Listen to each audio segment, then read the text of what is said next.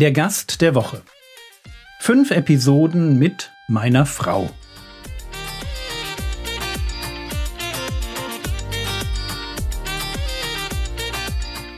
Theologie, die dich im Glauben wachsen lässt, nachfolge praktisch dein geistlicher Impuls für den Tag.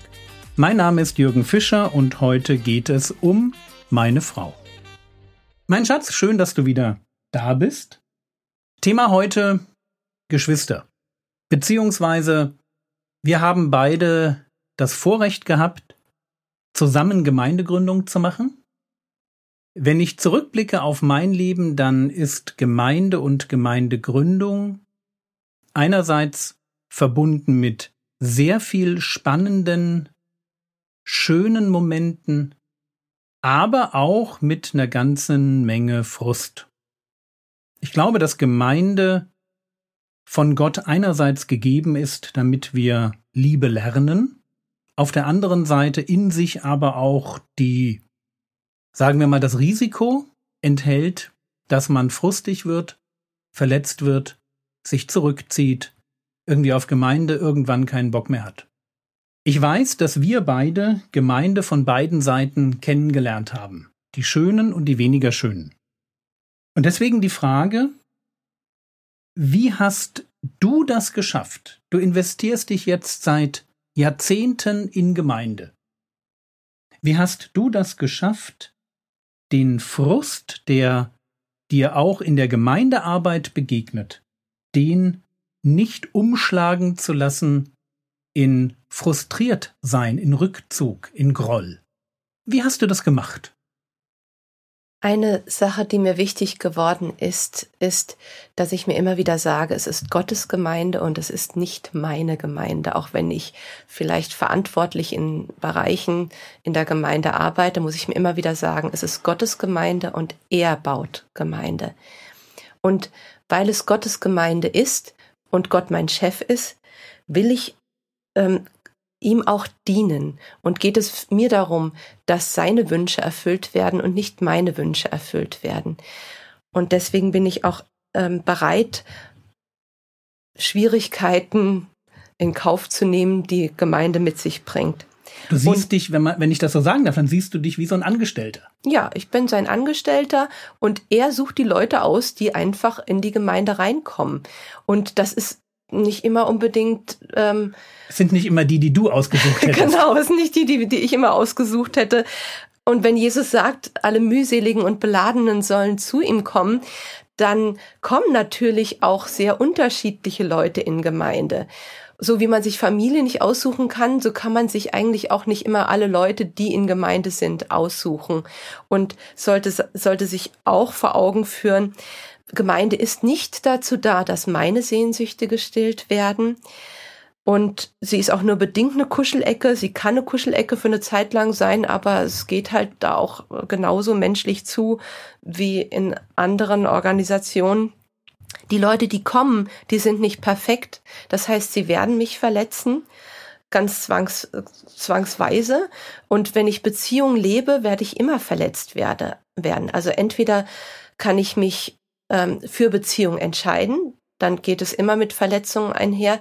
Oder ich halte Leute auf Distanz und dann kann ich weniger verletzt werden. Aber ich äh, entscheide mich wirklich immer wieder bewusst für Beziehung und will auch bewusst immer wieder Menschen vertrauen, auch wenn sie mich verletzen.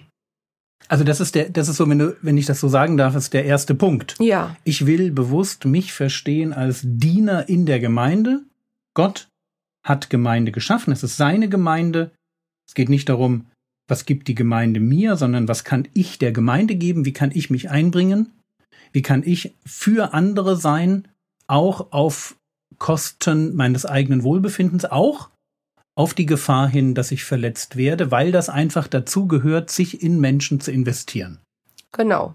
Und äh, wenn man dieses realistische Bild hat, dass man weiß, Gemeinde ist keine Kuschelecke, Gemeinde ist Dienstfeld, Gemeinde ist etwas, wo man gemeinsam Gott dient und ähm, wo nicht immer alles super läuft, dann kann man auch leichter mit den Schwierigkeiten leben.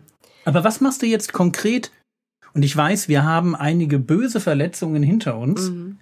Was machst du konkret, wenn jetzt jemand, der so richtig noch eins reintritt. Also du hast dich um jemanden gekümmert, hast dich in jemanden investiert, hast geliebt und jetzt kommt die Verletzung. Was machst du jetzt konkret? Ein Vers ist mir sehr wichtig geworden, den würde ich gerne mal vorlesen. In Lukas 6, Vers 27. Aber euch, die ihr hört, sage ich, liebt eure Feinde, tut wohl denen, die euch hassen, und segnet, die euch fluchen, betet für die, die euch beleidigen.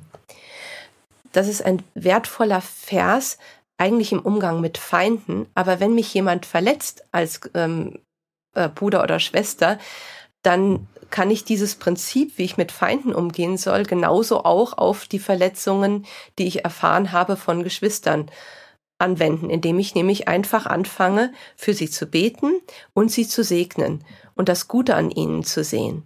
Und schon bekomme ich einen anderen Blick auf diese Person. Und das praktiziere ich immer wieder. Also erst Trauer nehme ich mir oft eine Zeit des Trauerns.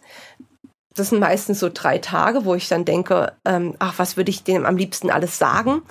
Aber ich sag's ihnen nicht. Ich schreibe ihnen auch keine bösen E-Mails zurück, wenn sie mir böse E-Mails schreiben, sondern ich überlege nur, was ich, was würde ich ihnen gerne sagen, aber sag's nicht. Und dann fange ich an, für sie zu beten und sie zu segnen. Und dann macht es was innerlich mit mir. Und das ist das Wichtige für mich, nämlich ich erfahre dann, wie Gott meine Verletzung ähm, heilt und wie ich einen anderen Blick auf die Leute bekomme und wie ich eine ges gesunde Distanz zu den Menschen bekomme und, und das Problem bei ihnen lasse und nicht selbst in Bitterkeit verfalle. Weil das Problem ist ja, wenn man verletzt wird von Menschen, dass man dann schnell bitter wird und sagt, mit denen will ich nichts mehr zu tun haben. Aber das geht ja nicht immer. Und deswegen ist es wichtig zu sagen, ich segne sie. Und ich segne sie so lange, bis ich kein bitteres Gefühl mehr den Leuten gegenüber habe. Ich mag diesen Vers, oder es sind ja zwei Verse, Lukas 6, Vers 27 und 28.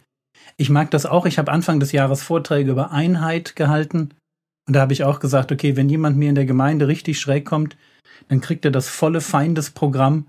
Und das sind immer diese beiden Verse. Liebt eure Feinde, tut wohl denen, die euch hassen segnet die euch fluchen, betet für die, die euch beleidigen. Ich glaube, wenn jemand richtig komisch wird, kriegt er das. Dann kriegt er tatsächlich Liebe, Wohltun, Segen, Gebet.